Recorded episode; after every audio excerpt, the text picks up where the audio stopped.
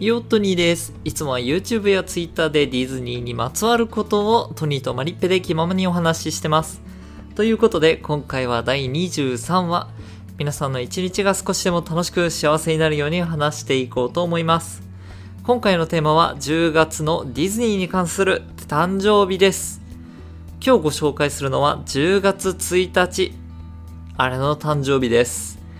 10月1日はディズニーにまつわる誕生日がたくさんあるんですけども、その中でも本日お話しするのは、フロリダのディズニーマジックキングダムです。はい、まさかの変化球、パークですね。はい。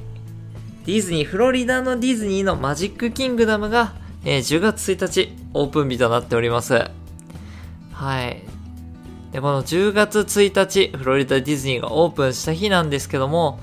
このパークは非常にあの日本のディズニーランドに似ております。まあ当然なんですけども、日本のディズニーランドっていうのは、一番最初のディズニー、カリフォルニアのパーク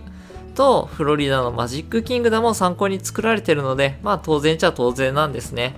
なので、日本でも大人気なマウンテン系はもちろん、ジャングルクルーズなどおなじみのアトラクションがたくさんありますので、今回は日本と違った部分をお話しできればと思っております。はい。ということで、まずはアトラクションですね。アトラクションですと、まず、7人の小人、マイントレインというものがあります。こちらは、7人の小人が働く鉱山の中を縦横無尽に駆け巡る、噛みました。駆け巡るアトラクションです。で、ストーリー性もあって、スリルも味わえるので、子供から大人までめちゃくちゃ楽しめて、絶対に乗るべき、おすすめのアトラクションです。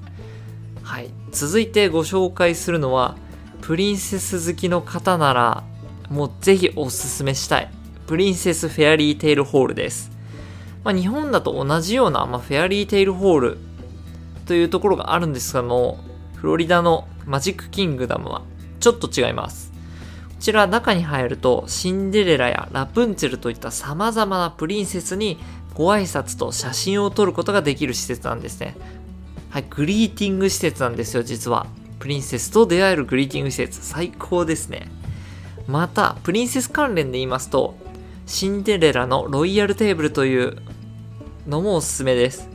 こちらですね、世界で唯一、シンデレラ城内でお食事をとることができるレストランです。すごいですよね。日本でもシンデレラ城を入り口側ではなくて裏側から見ると大きなガラスが綺麗な大きなお部屋があることがわかります。で日本ではそちらがフェアリーテイルホールといってシンデレラのあのガラスの靴であったりシンデレラ関係の展示室みたいな形になってるんですけどもフロリダではそこがレストランになってるわけです。しかも素敵な空間で食事が取れるだけではなくなんと様々なプリンセスが食食事中に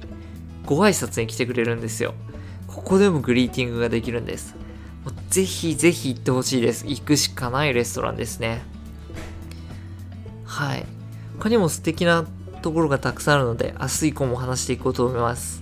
なのでもしよろしければフォロー、チャンネル登録、グッドボタンを押していただけるとめちゃくちゃ喜びます。それでは今日はこの辺りでありがとうございました。今日も明日もこれからもあなたの一日がいい日になりますように。また明日会いましょう。またね。